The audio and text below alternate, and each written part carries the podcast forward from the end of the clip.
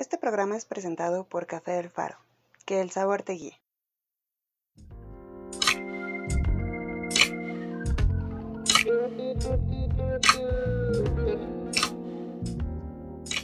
Hola a todos, yo soy Suemi Mondragón, soy licenciada en enfermería por parte de la Escuela Nacional de Enfermería y Obstetricia.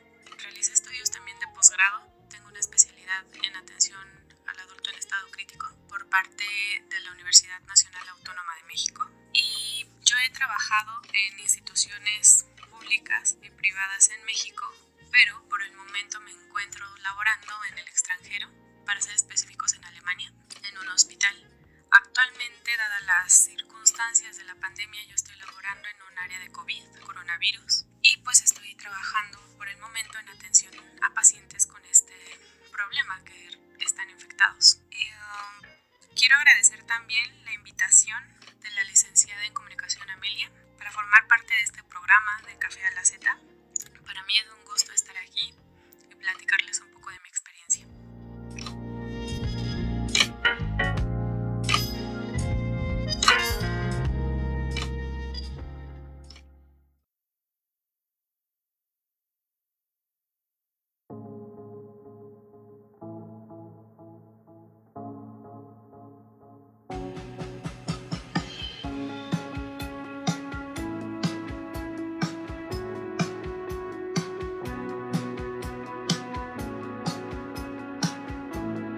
Queridos amigos, buenos días, buenas tardes, buenas noches, donde quiera que me escuchen. Mi nombre es Amelia Brambila y el día de hoy tenemos una invitada internacional, mexicana, que está trabajando en Alemania. Ella es Suemi Mondragón, a quien le doy la más grande bienvenida. Suemi, buenas tardes. Bueno, buenos días desde México. Estamos eh, en un horario de 12 del día. ¿Qué horario tienes tú allá? Acá ya son las siete y media, bueno, las siete veinte de la noche. Muy bien, buenas, buenas tardes ya, tardes, noches. Cuéntanos, un poco de ti, por favor. Ya. Pues, ¿qué les puedo decir de mí? Soy enfermera. em, yo estudié orgullosamente en la Universidad Nacional Autónoma de México, en la Escuela Nacional de Enfermería y Obstetricia.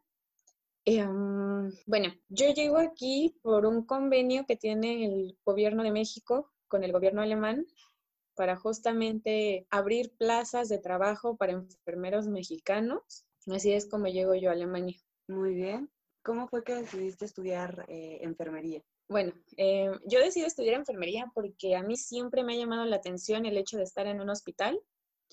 Desde, o sea, yo no sabía exactamente qué estudiar cuando estaba en la prepa. Yo sabía que era de área 2. Eso sí, yo lo sabía que área 2, para los que no sepan, pues es área de las de la salud y de las ciencias químicas o de la, del área de la salud, así se dice. Em, pues yo siempre supe que era de área 2, eh, no sabía exactamente qué. Durante la preparatoria tomé la optativa, bueno, no era optativa, es como carrera técnica auxiliar, así se maneja, de nutrición. Durante ese tiempo también nos obligaban a hacer unas prácticas en el hospital y yo recuerdo mucho que, bueno, no era precisamente en el hospital, era en un área de nutrición donde nosotros quisiéramos estar yo conseguí hacer mis prácticas en un hospital y en este hospital yo me acuerdo que me empecé a dar cuenta que los médicos no eran los que hacían los procedimientos, sino eran más bien las enfermeras. Y me acuerdo mucho que en una ocasión entré a la terapia intensiva, yo ni siquiera sabía lo que era una terapia intensiva.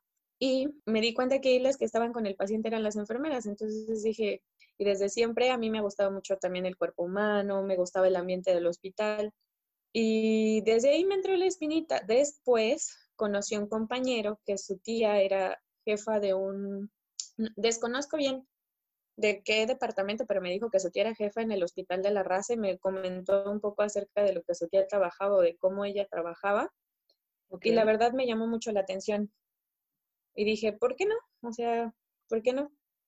Claro. Y pues, no sé si todavía, pero cuando nosotros estudiábamos, estaba lo que es el pase, no era pase directo, ni era Ah. pase automático, era pase reglamentado. Entonces yo lo tramité para enfermería y afortunadamente me quedé en la Escuela Nacional de Enfermería. antes de que continuemos, pues hay que hacer Sí. una, un paréntesis. Suemi y yo nos conocimos precisamente en la preparatoria y estudiábamos juntas eh, nutrición y ya de ahí pues nuestros caminos empezaron a separar, pero pues obviamente en redes sociales nos seguimos la, la pista y pues agradezco muchísimo que nos des esta entrevista porque después de tanto tiempo ver cómo nuestros caminos se han, se han eh, dividido y, han cambiado, pues es una oportunidad maravillosa para poder contar una historia en este momento. Exacto, así es. Sí, bueno, de hecho nos conocimos justo en esa, en ese, es como técnico auxiliar, como carrera técnica auxiliar, ahí nos conocimos. Y sí, o sea, si no me acuerdo, tomaste el área 4 y yo el área 2. Sí. Y de ahí nos separamos. Sí, sí, sí. Ahora cosas diferentes. Este, conozco un compañero en la prepa que su tía era jefa, desconozco de qué departamento, pero trabajaba en la raza. Y él me contaba un poco acerca de lo que hacía su tía, de su trabajo y todo. Y me acuerdo que también me empezó a llamar la atención y dije, pues sí, ¿por qué no? Puede ser. A final de cuentas, yo lo que quería era estar en ese ambiente de hospital, me gusta tratar con las personas. Y fue así que decidí meter mi pase reglamentado para enfermería en aquel entonces. Y afortunadamente, pues sí, me quedé en enfermería y en la Escuela Nacional de Enfermería y Obstetricia. Muy bien, muchas felicidades por, por esa decisión, porque a continuación pues nos vas a platicar un poco de cómo ha sido tu vida desde que llegaste a Alemania. Ok, desde que llegué a Alemania, híjole, ¿qué te puedo decir? Pues fue un contraste, sobre todo cultural, muy, muy fuerte, que, bueno, yo tuve la oportunidad mientras estudiaba también de hacer un intercambio, fue un intercambio nacional, fue al norte del país, si bien sí cambian mucho las costumbres del norte del país al centro del país, este, híjole, yo antes de venirme para acá, el único país del extranjero que era Estados Unidos. Y si bien sí somos diferentes a los norteamericanos, pero sigue siendo América. El hecho de venirme para Europa y empezar, no solo en un país nuevo, sino en un continente nuevo, y con, bueno, y para empezar, no es como que todos los días escuchemos música en alemán y veamos series en alemán, o sea, para empezar, el, cuando yo empecé a estudiar alemán, o sea, era muy difícil encontrar material en la lengua germánica, para empezar. En inglés hay muchas cosas, muchísimas. Inclusive tú puedes estudiar por tu cuenta el inglés si lo quieres y solo. Es nuestro vecino y pues estamos comunicados, dependemos de ellos, tenemos muchos negocios con ellos, tratados internacionales, o sea, muchísimas cosas, el Telecan simplemente, ¿no? Pero con Alemania no, no estamos tan relacionados. Si bien sí hay una comunidad alemana grande que vive en México, no llega a ser de la misma dimensión que tenemos, no sé, hermanos de Latinoamérica, de Centroamérica, de Estados Unidos, de Canadá. Entonces, por lo mismo, a pesar de que yo tomaba mis clases de alemán, no tenía tanto contacto con la lengua germánica como ahora lo tengo. Y no solamente es el contacto con la lengua, sino el contacto cultural. Si bien yo tuve la satisfacción, la ventaja de tener una maestra alemana que nos introdujo un, par, un poco a esta parte y que ella fue empática y nos introdujo mucho a lo que es la cultura alemana, eso no te prepara para salir de tu continente y viajar. No, para nada. Hasta el otro extremo, hasta el otro lado del charco. Llegó aquí, me topo que, híjole, inclusive hasta algo tan tonto, ¿no? Las ventanas y las puertas cambian en la manera en que se abre y nadie te explica eso. Y para empezar es el choque cultural, el choque de la lengua y pues ni qué decirte de la gente y la comida. Yo creo que cualquier persona que le preguntes que vive en el extranjero qué es lo que más extraña en México, lo primero que te va a decir va a ser la comida, para empezar. Entonces, este, pues llego aquí, empiezo a hablar alemán, el acento también entre ellos pasa como en México, yo creo que eso pasa en cualquier país, que los del sur, los del, los del centro, los del norte hablan diferente, pues aquí pasa lo mismo. Aquí ellos tienen diferentes acentos, inclusive entre alemanes, inclusive la lengua germánica, el alemán llega a ser tan complicado que a veces entre alemanes no se entienden. Entonces, cuando te enteras de un choque así de, ¿qué esperanza tengo yo? Pero afortunadamente hay un alemán estándar, un Hochdeutsch, que es como se traduce, bueno, como se dice en alemán, que es con el que ellos se relacionan, que es en el que, el que ocupas si ves la tele, si lees un periódico, si vas a la universidad. pero también en cada Bundesamt, en cada Bundesamt, en cada Bundesland o pequeños estados, que se traduce como estados en español, hay dialectos y también existe la mezcla de esos dialectos con el alemán, como tecnicismos en español. Ok. Entonces, pues fue un, fue encontrarme con todo eso a mi llegada. Digo, con el paso del tiempo ha sido irlo diluyendo, acoplándome, aprendiendo, siempre aprendiendo sobre todo el alemán, porque ocurre como en el inglés, una cosa es lo que te enseñan en la escuela y otra cosa es que llegas y hablas y vives. Muy bien, sí, sí, sí, tienes toda la razón, porque las experiencias, pues una cosa son las expectativas que tú tienes de tu vida en el extranjero y otra lo que realmente ocurre cuando ya estás en el extranjero, ¿no? Exactamente. Muy bien. Bueno, y entonces ya llegando a Alemania empiezas a posicionarte en hospitales. ¿Cómo empieza a ser esa, esa etapa? Bueno, eh, nosotros ya desde México ya sabíamos que íbamos a estar en un hospital. Digo nosotros porque somos un grupo de varios enfermeros, de aproximadamente 20 enfermeros. Estamos distribuidos en la ciudad de Gießen, Frankfurt y aquí en Darmstadt, que es donde yo estoy. Em, pues sí, desde México ya sabía que yo iba a estar en un hospital y desde México también me avisaron que yo iba a estar en la, lo que sería la estación o el departamento o el servicio de medicina interna. Ok. Eh, llego aquí, pues los primeros meses fueron de acoplarme. Si bien sí, o sea, la medicina, o sea, aquí en China vamos a ser humanos y todas las mujeres menstruan y los hombres todos tienen el mismo aparato reproductor y todos tienen un cerebro y dientes. Sí los procedimientos sí cambian porque se adecuan a las necesidades de cada país y también mucho al material, al tipo de material que se tiene y a los insumos que se tienen también. Entonces los primeros meses fue de acoplarme, de ir aprendiendo las cosas, o más bien no ir aprendiendo, sino acertar cómo hacer los procedimientos de acuerdo con el material que aquí tengo, ya que en México se trabajan a veces con más carencias, pero aquí también hay carencias. Muy contrario a lo que a veces se piensa y nos lo llegaron a decir en el reclutamiento, se busca enfermeros mexicanos porque en cuanto al contexto cultural y social, yo sé que va a sonar un poco tal vez descabellado para algunos lo que voy a decir, pero somos muy parecidos. O sea, no digo que ellos también bailen salsa cada día y, vivan con su, familia hasta los 30, ¿no? No, no me refiero a eso, sino en un contexto cultural, en un contexto social, pues ellos también toman cerveza. La mayoría, he conocido muchos católicos, al menos donde yo vivo, la mayoría de los alemanes son católicos, tienden a ver la vida de una manera muy similar a la nuestra. Y en cuanto al trabajo, es muy parecido. Entonces, por esta misma razón fue que nos comentaron que ellos habían decidido ir a buscar personal a México. Y no solamente de enfermeros, no hay muchos médicos mexicanos también trabajando acá y también ingenieros. Porque por la misma situación histórica, nosotros venimos de europeos, nosotros somos el resultado en general los latinos y en general toda América, somos el resultado de una combinación de europeos y algunos de indígenas prehispánicos que estaban en América.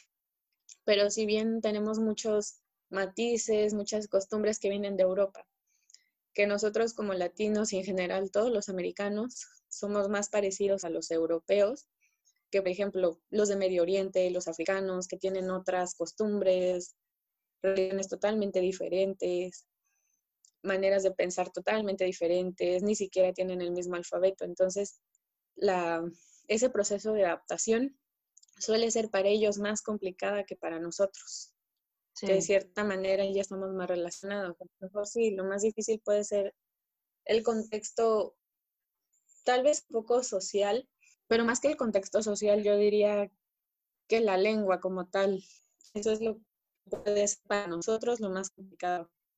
Sí, sí, sí, es, es eh, vamos, nuestra historia está hecha de una multiculturalización que, de, no solo una sola extensión de Europa, sino ya es tanto de Europa como de América, América del Norte, América del Sur, eh, a veces hasta de Asia. Entonces, y, y de África también. De África también, exacto. Y, y Alemania, en cierto modo, en su historia ha sido un poco más definida, más delimitada en cuanto a, a, las apropiaciones culturales que obtiene de otras, de otras culturas. Exactamente. Ellos tienden a proteger mucho su idioma y a proteger también mucho su país. Y exacto, y si llegas como extranjero, no, o sea, muchos salen, a pesar de que sepan inglés, si saben que tú no eres turista y que estás viviendo aquí, prefieren hablarte alemán porque estás viviendo en Alemania. Es lógico, ¿no? Y sí, son proteccionistas con su país y también con su idioma y con sus tradiciones, y eso es válido, igual que los mexicanos. Claro. Em, bueno, y entonces, continuando con, con este trayecto que tú vas cruzando, ¿en qué momento que tú estás allá empieza la, la situación de, de, coronavirus? Bueno, lo recuerdo porque tuve mis vacaciones en diciembre y yo aproveché ese lapso para viajar un poco aquí en Alemania y en Europa. A finales de noviembre nosotros habíamos escuchado acerca de un brote de una gripe en China, pero se escuchaba como muy lejano, muy lejano. Eso es todo lo que se escuchaba aquí en los medios y en el radio, me imagino que también en México. A mediados y casi a finales, por Navidad, ya se hablaba de que este brote había sido algo incontrolable en una ciudad, en una completa, en una ciudad, o sea, sí, la situaron completa, la aislaron, pero China, entonces yo me acuerdo que inclusive lo llegué a hablar con mis compañeros del trabajo y ellos así de, no, pues es que China, pero está muy lejos de aquí, eso no va a llegar. Inclusive en las entrevistas que se le hicieron, que se le hicieron a autoridades también de la OMS o todo esto, pues pensaron que era solamente un brote local. Creo que a todos esta situación nos tomó de sorpresa y no estoy hablando solamente de los mexicanos, sino eso es en general en todo el mundo. Sí, sí, sí. No se esperaba una pandemia, simplemente se, se esperaba un brote infeccioso, o sea, no algo de la magnitud a lo que ahorita nos estamos enfrentando. Exacto. Sin embargo, para enero, sí fue en enero, en enero se empezó a escuchar de que había casos ya importados en algunos países cerca de Asia, pero no se tenía registrados cuáles. Enero pasó de largo. Okay. A, mi, a mediados de febrero fue cuando se habló de brotes aquí en Alemania y si no mal recuerdo, el primero que yo escuché que hubo fue en Bayern München, que es Múnich, o. Baviera. Ok.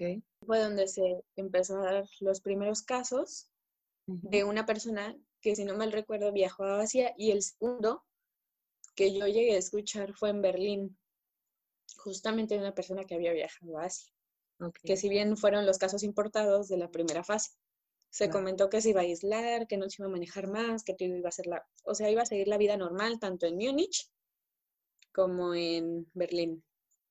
Y hasta ahí se habló de eso.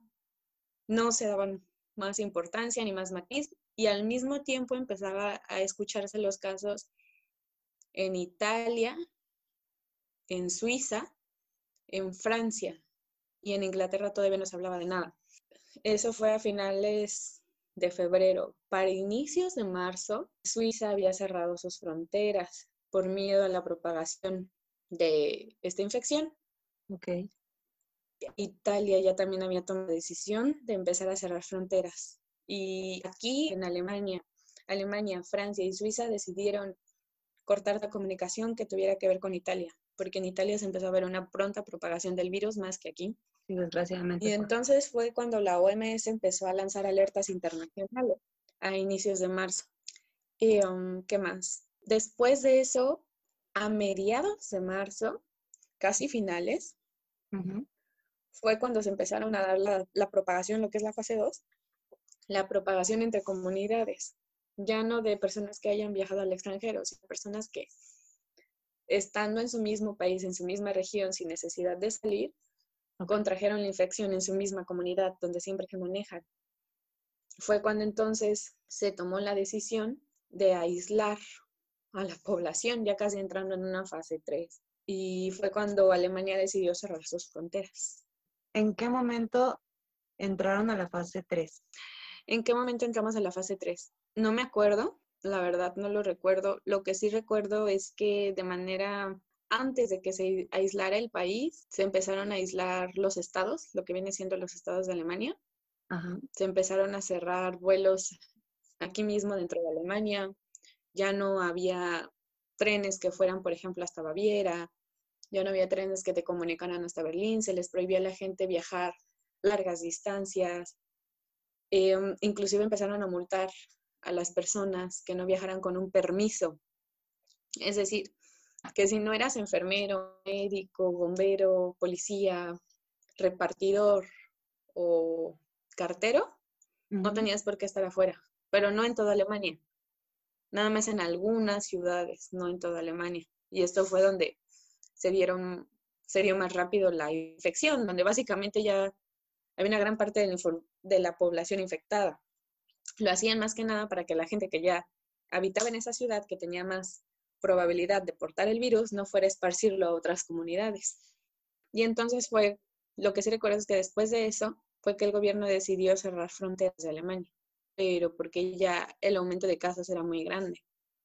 Una diferencia que hay que destacar con México es que si buscan en Internet la pirámide de población en general de Europa, van a toparse que aquí la población es vieja y si bien una, em, una, un factor de riesgo para la población es la edad. Y por el contrario, la población en México es una población joven. Que si bien yo también he tenido pacientes que aún con 70, 80 años y enfermedades crónicas salen adelante del coronavirus, o sea, eso no tampoco es factor y también he tenido pacientes aquí que jóvenes y sin ninguna otra sin ningún otro diagnóstico agregado o alguna enfermedad crónica, pues sí se han llegado a morir también aquí. Entonces, eso es lo que se desconoce aún del coronavirus. Lamentablemente es un virus nuevo que se está estudiando, pero aún se desconoce mucho acerca de su método de, acción. Sí sabemos que ocasiona gripe, pero apenas se está descubriendo que también ocasiona lesiones a nivel sistema nervioso central. Hay mucho aún que estudiar sobre el coronavirus. Y ahora sí que esto es un ensayo y error. Sí, exactamente. Eh, ahora, em, tú estando en los hospitales, ¿dentro de qué área estás eh, y cómo es el desarrollo de tu trabajo en estas áreas bajo este contexto de, pandemia? Eh, um, nosotros en el estado de Hessen estamos aproximadamente como a tres horas, cuatro horas, no recuerdo bien, de Baviera, em, se empezó a escuchar. Tenemos el aeropuerto aquí en Frankfurt. Frankfurt queda aquí como 20 minutos, o sea, es un estado relativamente pequeño con las, con las ciudades muy, muy pegaditas. Frankfurt tiene el aeropuerto más grande de Alemania y el donde llegan más vuelos internacionales. Se empezó a escuchar en, de casos en Frankfurt de dos Primero fueron solo dos, después empezaron a escuchar de casos en las pequeñas ciudades de alrededor de Frankfurt y después fue donde ya se hablaban de estadísticas del estado de Hessen, donde yo vivo. Ok. Um, para cuando eso empezó, aquí no se tomaron medidas, tampoco. O sea, y eso es internacional, no se tomaron medidas hasta el momento en el que el primer paciente llegó ya con coronavirus que sospecharon que tenían coronavirus y que también, al igual que en México, los médicos ni las enfermeras tenían puesto un cubrebocas ni guantes. Llegó, presentó síntomas, sospecharon de coronavirus, le hicieron los, los los, bueno, las pruebas pertinentes y se confirmó el caso, entonces se mandó aislamiento aquí mismo en el hospital. Después de que llegó el primer paciente infectado, bueno, se dijo, bueno, ¿y qué vamos a hacer? Fue aquí el gobierno alemán, no sé, en México desconozco, dio el comunicado que a partir de que llegue el primer paciente infectado con coronavirus, pues ese hospital básicamente debe atender los menos pacientes que se pueda y a partir de ese momento atender únicamente a los pacientes de coronavirus. Sí hay otras partes, otras especialidades del hospital que están abiertas, pero únicamente de manera ambulatoria no se podían internar a los pacientes. Y si se internaban, debían de ser por cosas muy fuertes o de causa mayor que realmente ameritar un internamiento. Si no, se podía manejar desde su casa por la misma seguridad del paciente. Entonces, dada la situación, nuestra jefa habla con nosotros y nos dice que tenemos que empezar a trabajar turnos de 12 por 12 horas. Wow. Y nos dice quién quiere empezar a... Y así nos preguntaron quién tiene miedo y quién honestamente no quiere trabajar aquí. Para cambiarlo o para darle vacaciones. Cambiar si se puede o darle vacaciones para que no esté aquí mientras todo esto esté pasando. Vaya, Y pues yo decidí formar parte, adelante. Eh, se aísla la, el piso, la estación, el servicio que va a servir para ese tipo de pacientes. La terapia intensiva se vacía únicamente para recibir a pacientes de coronavirus y se empieza. El tratamiento, ¿qué es lo que nos dicen? Pues es una enfermedad que no se sabe mucho, sabemos que causa neumonía, que tiene los mismos síntomas que una influenza, sabemos que hay pacientes que se han recuperado, pero hay otros que no. ¿Y qué es lo que se da? No se da ningún antiviral, únicamente se da tratamiento para los síntomas. Okay. O sea, porque realmente es un virus, o sea, no es como una infección em, por algún hongo, por alguna otra enfermedad, como que no sea viral, pues que le puedes dar un antibiótico y que el antibiótico le va a hacer efecto y a los pocos días, a la semana, ya no va a tener más el patógeno que le esté causando la enfermedad. En este caso no es un virus, actúa diferente.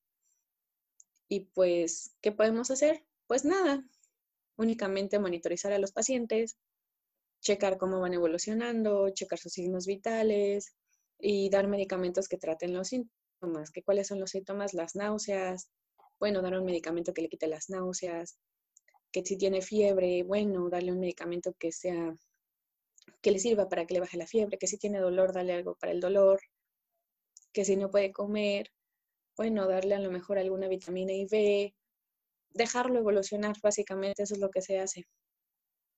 Vigilar el estado, cómo va evolucionando el paciente, porque realmente, y eso es a nivel internacional, no hay un tratamiento designado, ya que es un virus. Un tratamiento para un virus sería una vacuna, pero pues desafortunadamente no hay. Ok. Ahora sí que el tratamiento es sintomático. Eh, bueno, ¿cómo consideras que, ha sido el, manejar eh, las crisis ah, desde Alemania? ¿Cómo las han manejado las autoridades? ¿Ha sido eh, un proceso más em, estable? Eh, ¿Ha sido un proceso más estable o ha sido una psicosis? Mira,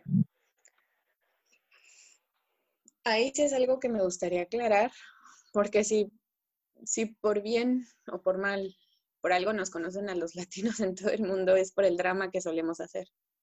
Porque de algo muy, muy pequeñito se hacen reportajes, se hacen todo un escándalo, marchas, y hacemos a veces de algo muy pequeño que puede tener una solución tan simple, algo muy, muy grande. Y que a lo mejor se llega a escuchar en todo el mundo. Y eso mismo también, entre bromas, me lo han llegado a decir que hacen lo mismo, por ejemplo, las novias, ¿no? Con sus novios, que lloran, que hacen un drama.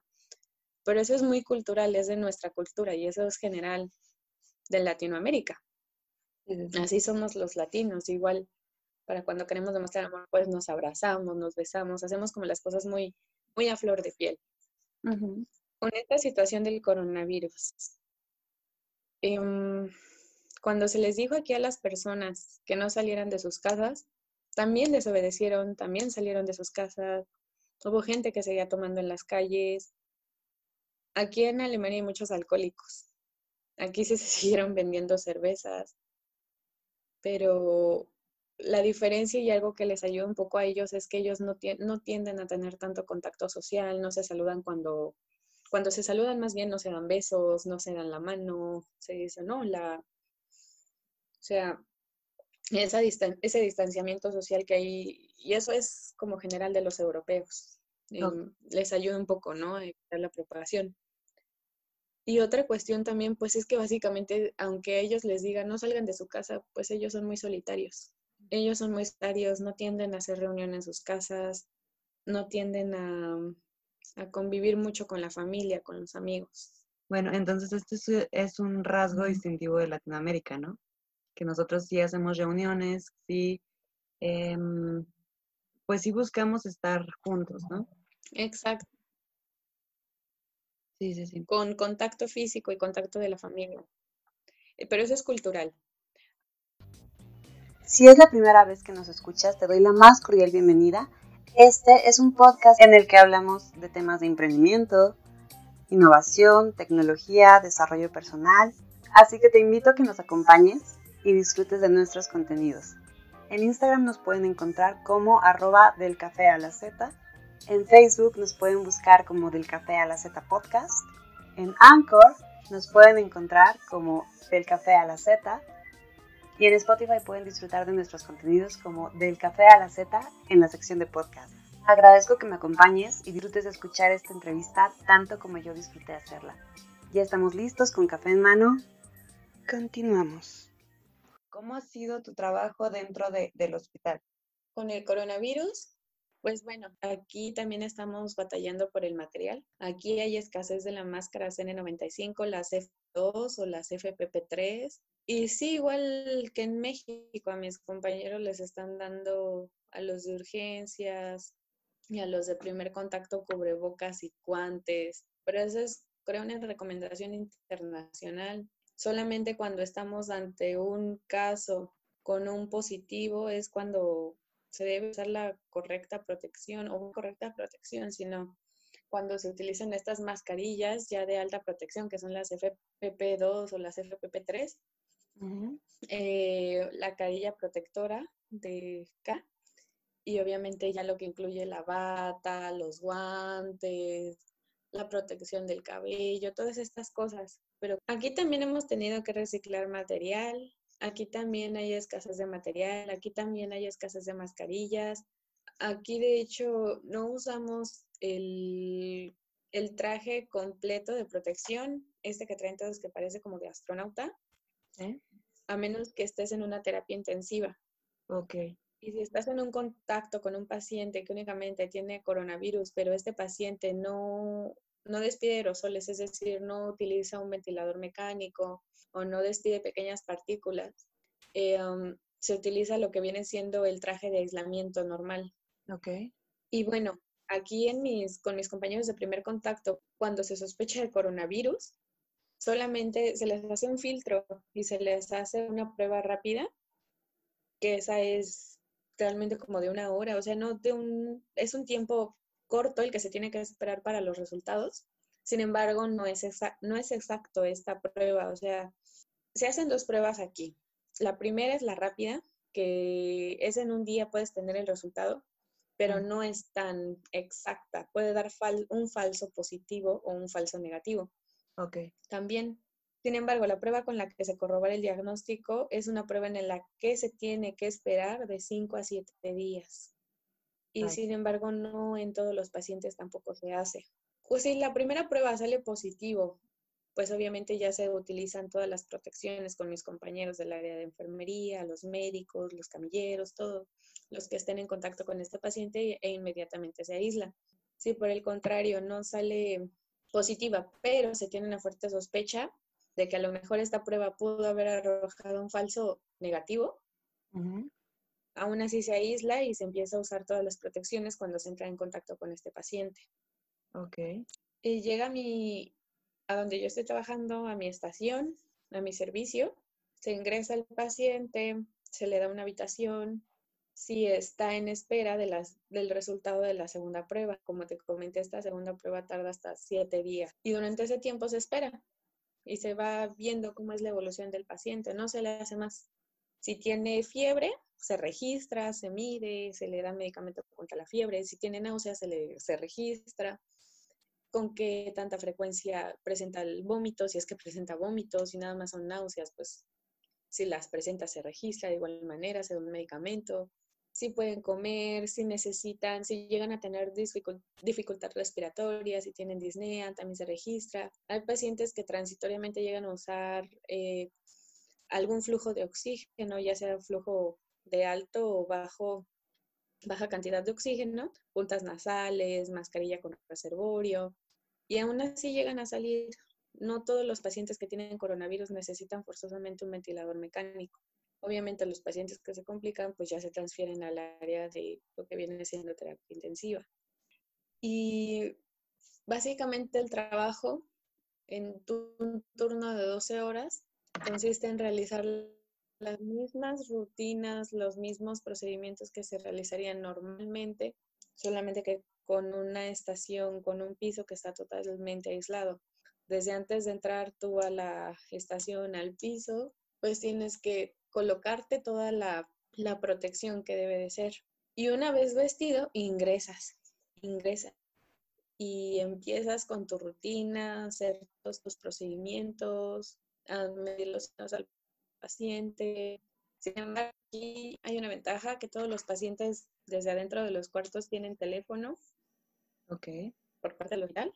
Y tienen también un timbre que se necesita algo, pues nos llaman. Y si son padres que son aptos para llamar por el, por el teléfono, pues adelante, nos llaman y nos dicen qué es lo que necesitan y si de fuera lo pueden solucionar sin necesidad de entrar, se soluciona, pues ya alguien intenta entrar.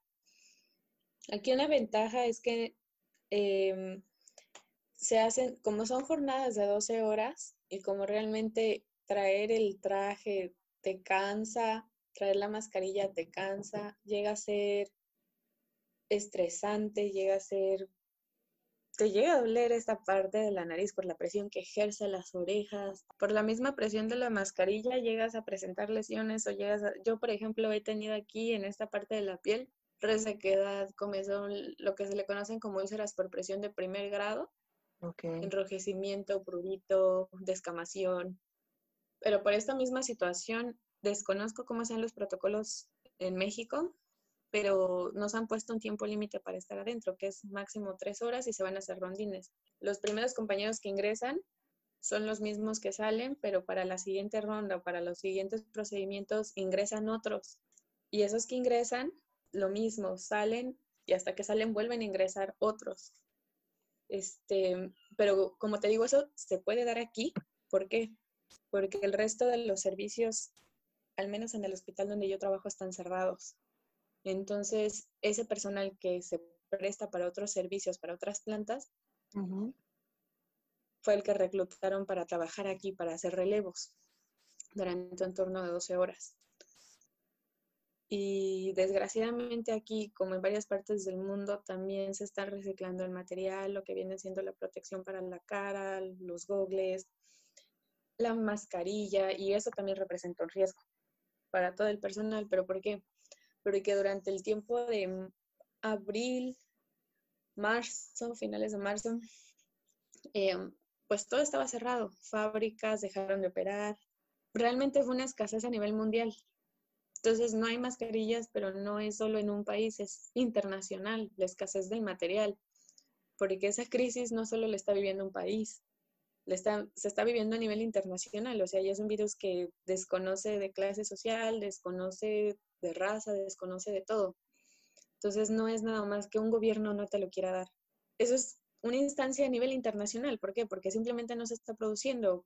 ¿Por qué? Porque está parada eh, la cadena de producción, no hay proveedor, no hay quien las fabrique, no hay quien te las lleve.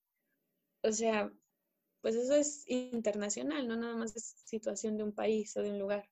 Por eso mismo, y también aquí el gobierno pidió que la gente que tenía mascarillas de alta protección, como los que iban a ser a, lo mejor los eh, um, que pintan casas, los que llegan a trabajar con barnices, los que desinfectan o que llegan a hacer fumigaciones a casas, que son personas que tienen que tener ese tipo de protecciones, que las donaran. Aquí en Alemania se llegó a pedir eso por la escasez de insumos. Y a nosotros también nos llegaron a decir, ¿sabes qué? Esta es la mascarilla que te toca para el día de hoy y la tienes que reciclar y la tienes que cuidar porque no hay. Y se tiene que hacer. Y lo mismo, aquí también se peleó por, y hasta la fecha está en controversia de que se les reconozca, bueno, se nos reconozca no solo a la labor de enfermería y a los médicos, sino a todos los que seguimos laborando durante el tiempo de la crisis del coronavirus, que se nos reconozca, pero más allá de un reconocimiento verbal, que se nos dé una paga, que se nos dé un aumento, que se nos dé algo, ¿no? Monetario, una compensación económica, como también se está exigiendo en México, pero al igual aquí que allá, pues no hay dinero. Todo estuvo cerrado por más de un mes y medio. Hay una crisis económica también aquí, hay una inflación también aquí, porque simplemente la economía se paró. ¿Y de dónde van a sacar? ¿De dónde? ¿A quién le exigen dinero si no hay dinero? Si todo está parado. Si bien hablamos que Alemania es un país que tiene dinero, que tiene sus reservas, que es un país poderoso, que tiene marcas internacionales reconocidas en todo el mundo, también hay que tomar en cuenta que aquí hay muchos adultos mayores. Y muchos de esos adultos mayores necesitan lo que viene siendo su pensión. Y mucho de ese dinero se va a sus pensiones y no tienen muchos jóvenes. Los jóvenes son los que mueven al país. Por eso mismo yo estoy aquí, porque no hay alguna persona joven, ni siquiera dentro de la Unión Europea, que pueda hacer el trabajo que yo estoy haciendo. ¿Por qué? Porque no hay jóvenes. A diferencia de México, que es un país lleno de jóvenes, que si bien puede quedarse pueden quedarse a lo mejor un mes, dos meses en cuarentena, pero hay jóvenes que van a salir después de ese tiempo a trabajar a las calles, que van a salir y que van a hacer que el país se mueva y que van a hacer que la economía siga fluyendo, a diferencia de Alemania, que los alemanes son personas mayores que necesitan quien les dé el dinero y que necesitan alguien que mueva su economía. Aquí en Alemania hay muchísimos extranjeros, pero muchísimos, y son más extranjeros los que mueven la economía alemana que los mismos alemanes. ¿Por qué? Porque la mayoría de alemanes, lo vuelvo a decir, son ya personas adultas mayores. Claro, no, no exime que no, no hayan niños alemanes, jóvenes de mi edad, sí los hay, pero lamentablemente o desafortunadamente no llegan a ser lo suficientes como para sacar adelante la economía de un país ellos solos, a diferencia de México. Claro. Ya para la, la, recta final de esta entrevista, para la cual yo te agradezco muchísimo pues haber reaccionado al comentario que te hice de quería de que quería entrevistarte.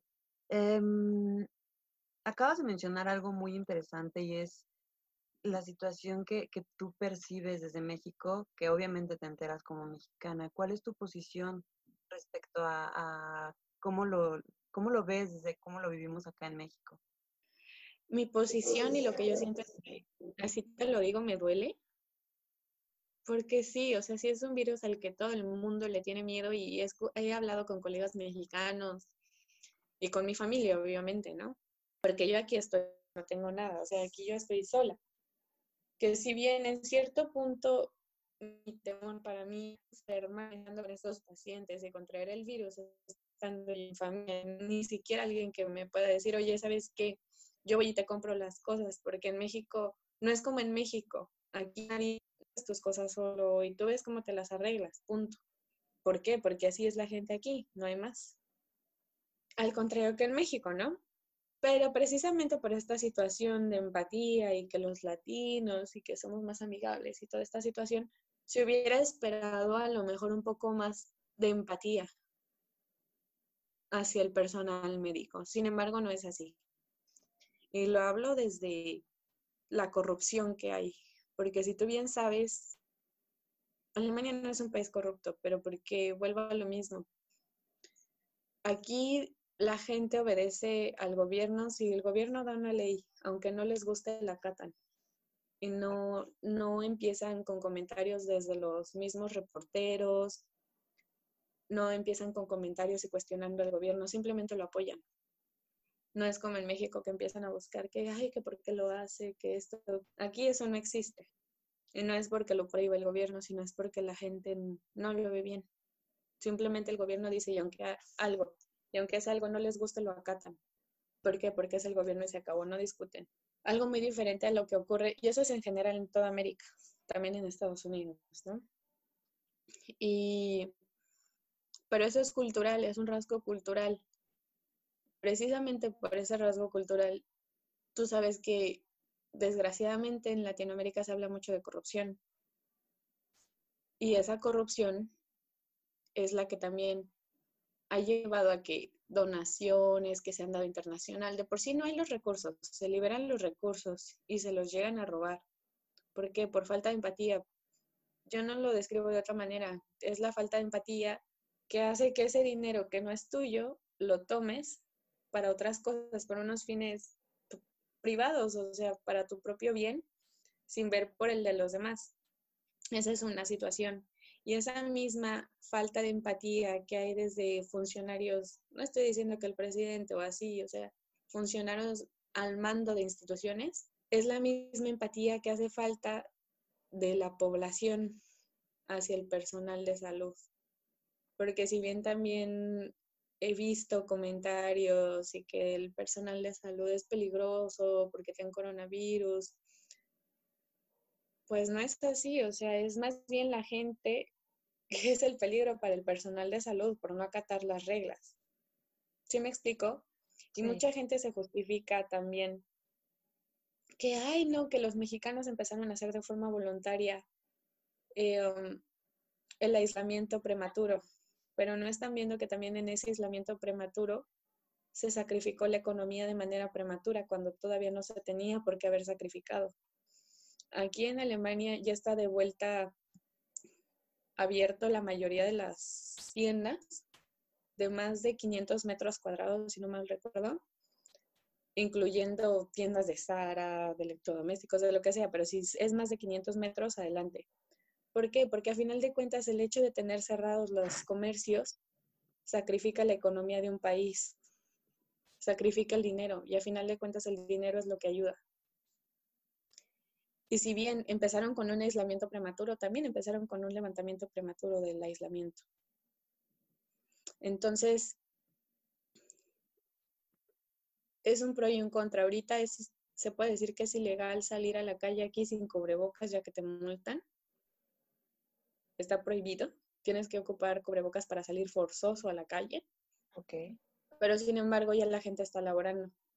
Y sin embargo, si tú también has escuchado el cubrebocas, no te cubre realmente de, de la propagación de la enfermedad. O sea, realmente lo que te cubre es el lavado de manos, el que tú tengas tus medidas de higiene y que no te toques la cara ni cosas. Pero aquí hay un contexto más importante, que es la economía de los países también. Ahorita sí, el gobierno alemán decidió que es importante, si ya no es que se haya aplanado la curva de infección, sino que ya hay más gente que está saliendo de la infección a su vida normal, que está recobrando su salud después de haberse infectado, si se está viendo que la mortalidad no es tan alta y que hay más personas que están volviendo a la salud después de haberse infectado con el coronavirus, ¿qué es la decisión que están tomando? Bueno, hay que abrir de nuevo, regresar lo más a, lo más que se pueda a la vida normal en medida de lo posible pero con las medidas pertinentes para evitar que siga propagándose. Pero a final de cuentas hay algo que es muy importante y es que el jefe a final de cuentas estés aquí o en China es el dinero. Y que a final de cuentas fue lo mismo que pasó en China. Ahora, ¿qué ocurre en México? La falta de empatía que provoca la corrupción y también la falta de empatía por parte de la población que ha llegado a atacar a compañeros enfermeros o médicos. Yo creo que eso, al menos yo, desde este punto de vista no me lo hubiera esperado. ¿Por qué? Porque, como te comentaba, ese rasgo cultural del latino, de que es amiguero, de que ayuda, de que sonríe. Pero bueno, siempre bajo una algo inesperado, siempre la gente va a actuar de una manera inesperada también. Y algo que si bien yo le diría a la gente, hoy precisamente acabo de ver un video de una señora que entró a un hospital en las Américas tomándolo. Para empezar, en un hospital siempre va a haber muertos eso es inevitable. Y también vi un reportaje de donde hace una, un periodismo muy amarillista con un paciente que tenía insuficiencia renal que se infectó de coronavirus. Bueno, aquí yo también he tenido pacientes con insuficiencia renal que igual se infectaron de coronavirus y también se murieron. Pero si bien se dijo que un riesgo para contraer la infección y un riesgo también de morbilidad, es el tener una enfermedad crónico-degenerativa. Y cualquier paciente que tenga cualquier enfermedad crónico-degenerativa, sea VIH, sea insuficiencia renal, sea diabetes, hipertensión, es muchísimo más fácil que se contagie de cualquier infección, no solo una infección viral como el coronavirus, de cualquier otra. Y aumenta el riesgo de que se muera por esa misma infección. Eso es algo normal eso es algo normal, no tiene nada de sorprendente. Claro. Y algo que sí me llama la atención es que hacen mucho alarmismo. Si las personas toman la, las medidas necesarias, en este caso lavado de manos, y desinfectar las áreas comunes, no frecuentar lugares tan concurridos, realmente no se tendría que tener más miedo, ya que si bien recuerdas, el coronavirus inclusive es, es una, sí, provoca una gripe, provoca una enfermedad respiratoria muy parecida a la que tuvimos con la, influenza H1N1, el que México se le reconoció por haber dado un muy buen manejo, un muy buen manejo el cual China no pudo haber dado. Si China hubiera dado un manejo como el que México dio a la influenza, no estaríamos en esta situación. Y otra cosa que también es muy importante hablar es que México es uno de los países que tiene registrados más pacientes de vuelta a la salud, inclusive por encima de países del primer mundo. Y eso te habla de la eficacia y de la preparación tanto de sus instituciones de salud como del sistema de salud. Entonces, realmente en México yo no vi ninguna situación para entrar en alarmismo. Sí, si bien se llevó, he escuchado comentarios de qué podemos esperar si les hizo o destrozó a los países del primer mundo y ve lo que está pasando en Estados Unidos. Sí, eso es cierto, pero también es muy cierto que por lo menos en Europa la población es muy longeva y ese es un factor de riesgo. Y en Latinoamérica afortunadamente no. En Europa en general se fuma más. En Europa en general la alimentación es muy precaria también. Cosas que a nosotros de cierta manera nos ayudan por nuestra situación geográfica, nuestra alimentación, nuestra situación histórica, cultural. Son puntos que tenemos a favor.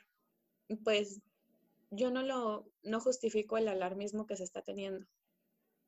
Porque a pesar de que aquí sí fuimos más afectados por esta situación, por la misma por el tipo de población que se tiene, el alarmismo no llegó a tanto como está llegando en México y en México no debería de llegar a tal tono.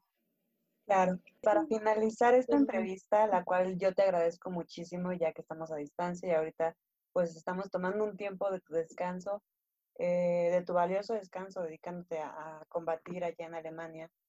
Em, ¿Podrías compartirnos una frase que te defina, que te ha llevado hasta donde estás, que te ha ayudado a, a, a seguir adelante dentro de todo esto? Híjole, qué fuerte. Mm, una frase que me defina yo creo que sería la resiliencia, que en este momento también es muy importante ser resiliente, porque ahorita con este virus, si bien nos sirvió para hacernos entender que todos a final de cuentas somos humanos, no importa de dónde vengas, dónde estés parado, estamos hechos de lo mismo, pues yo creo que también es eso, resiliencia y empatía. Eso es lo que te va a hacer fuerte y lo que te va a hacer adaptarte a donde estés, porque a final de cuentas el virus también nos demostró que el mundo va a seguir cambiando. Exacto. Y, los que van a sobrevivir son los que se adaptan. Exacto. Y eso también se le llama selección natural. ahora, en este programa le pedimos a nuestros entrevistados que nos compartan una propuesta de desde su trabajo, desde su perspectiva. ¿Cuál sería tu aportación en esta sección? Desde mi punto de vista, en México sería ser crítico. Em, haciendo una traspolación de lo que tienen los alemanes, algo que tienen bueno es que obedecen. Simplemente obedecer lo que te dicen las instituciones, lo que te dicen las personas que estudiaron para llegar hasta donde estamos, para estar hasta donde están. Obedecer, no hay más. Obedecer las indicaciones y no entrar en pánico, porque de verdad no hay necesidad para hacerlo sí, si bien gente se va a morir, la enfermedad va a seguir avanzando, eso es algo normal, como cualquier otra infección, como cualquier otra epidemia, como cualquier otro virus, eso es algo normal. Eso va a pasar aquí en China, nadie lo puede frenar, eso es algo natural y se llama la historia natural de la enfermedad. Simplemente ser críticos, obedecer y estar tranquilos. Si se es crítico, tanto en lo que se escucha, en lo que se piensa, como en lo que se hace, y obedeces las indicaciones de los especialistas, de los expertos en el tema, realmente no se tendría por qué ni tener miedo ni entrar en pánico. Claro. ¿Cómo te podemos encontrar en redes sociales? Sí, en Instagram me pueden encontrar como Suemi, S-U-E-M-Y-M. Muy bien. Y en Facebook como Suemi Mondragón. Muy bien. Muchísimas gracias, Suemi, de verdad. Eh, ha sido un placer platicar contigo. de, tienes toda mi admiración y respeto, así como todos tus compañeros que están, compañeros latinos que están trabajando allá, combatiendo, precisamente como tú lo decías, ¿no? La gente joven sacando adelante, pues, esta situación con la fuerza que, que se tiene. Y pues tienes toda mi admiración, todo mi respeto.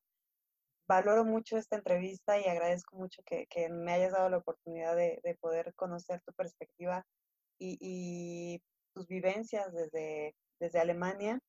También, em, pues es, es eh, quiero brindarte un reconocimiento porque pues no nada más es el hecho de que estés allá, ¿no? Sino de que he sido partícipe desde distancia, desde redes sociales, de cómo has llegado desde que nos separamos en la preparatoria hasta el momento en el que estás presente. Y pues muchísimas gracias de nuevo. No, de que gracias a ti. También te mando un abrazo y pues no queda nada más que esperar, obedecer. Y de verdad, no hay necesidad de entrar en pánico. Si los que estamos de este lado, sí, estamos preocupados, pero porque estamos en contacto con esa infección y lo sabemos. Y en puntos críticos, pero realmente la gente que se queda en casa, que está en la calle, si obedece, si sigue las indicaciones, ustedes no tienen por qué entrar en pánico, ni siquiera tendrían por qué. Eso es lo más, lo más sencillo y pues a veces nada más reflexionar un poquito, ser más críticos.